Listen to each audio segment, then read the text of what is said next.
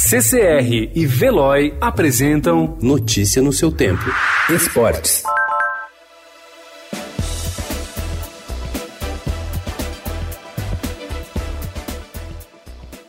O lateral esquerdo Wendel do Bayer Leverkusen, da Alemanha, começou uma rotina nova de trabalhos na última semana.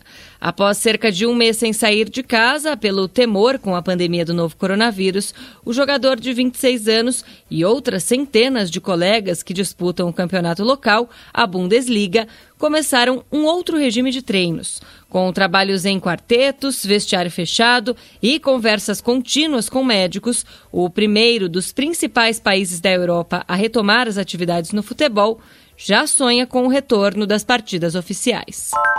A pandemia do novo coronavírus já provocou mudanças drásticas em inúmeros eventos esportivos por todo o mundo. Com a maior deles, a Olimpíada de Tóquio 2020 não foi diferente. E há exatas três semanas, o Comitê Olímpico Internacional e o governo do Japão tiveram de adiar os Jogos para 2021.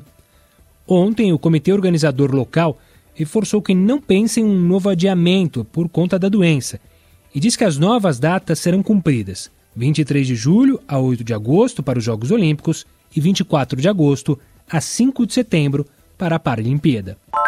Kelly Nascimento de Luca está perto de lançar um importante documentário sobre o futebol feminino pelo mundo. O nome dela não desperta tanta curiosidade para a maioria das pessoas, mas ao olhar para sua fisionomia, é impossível não lembrar do maior jogador de futebol de todos os tempos. Kelly é a filha mais velha de Pelé e espera aproveitar o nome tão respeitado do pai para ser ouvida em sua arte e fazer com que o futebol feminino continue a crescer. A FIFA, presidida pelo suíço Gianni Infantino, irá adiar em um ano a edição de seu novo Mundial de Clubes.